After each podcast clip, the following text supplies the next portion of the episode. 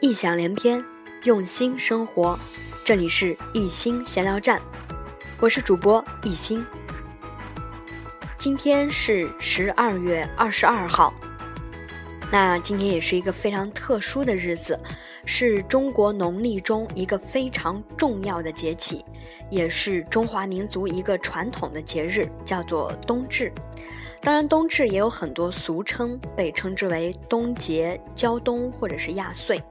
冬至呢，在中国传统文化中是一个非常重要的节日，重要性仅次于春节。直到现在呢，还有冬至大如年的说法。那我今天也是，呃，冬在冬至的时候跟。几个要好的同事一起去吃了饺子，也算是把冬至过了。虽然这个饺子吃的有点波折，但是心里还是充满欢喜的啊。今天跟大伙儿所聊的话题呢，就是有关于冬至。在中国北方，啊，有冬至吃饺子的风俗，而南方呢，则是吃汤圆。当然也有例外。部分地区呢，流行冬至当天喝羊肉汤的习俗，它的寓意也就是驱除寒冷之意。各地食俗不同，但吃水饺是最为常见的。这种习俗呢，是为了纪念一个人。那我也是在今天才知道，它是有一个纪念意义的。我们大伙都知道，端午节的时候，我们是为了纪念屈原。那我们在冬至吃饺子这种习俗，就是为了纪念医圣张仲景老先生冬至舍药留下的。张仲景撰写的《伤寒杂病论》当中提到了一种叫做驱寒焦耳汤。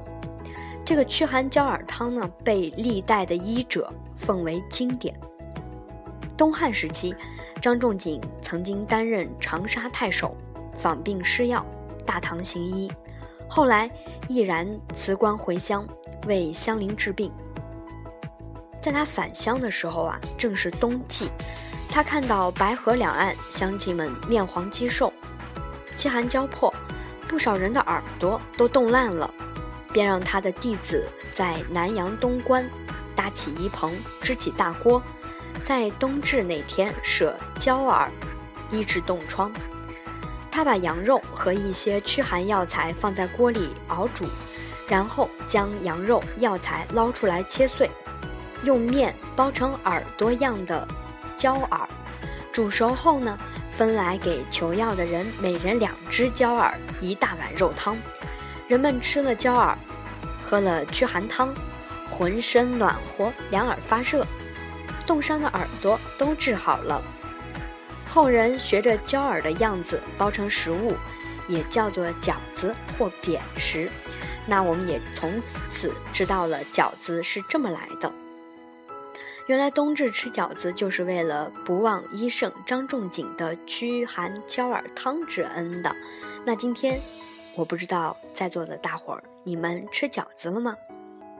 还有就是一些出门在外的朋友，在今天不要忘记给家里的家人打个电话，报声平安，告诉他们冬至快乐。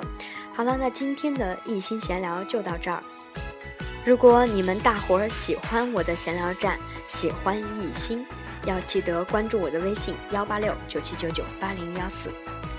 好了，今天就聊到这儿。大伙儿冬至快乐！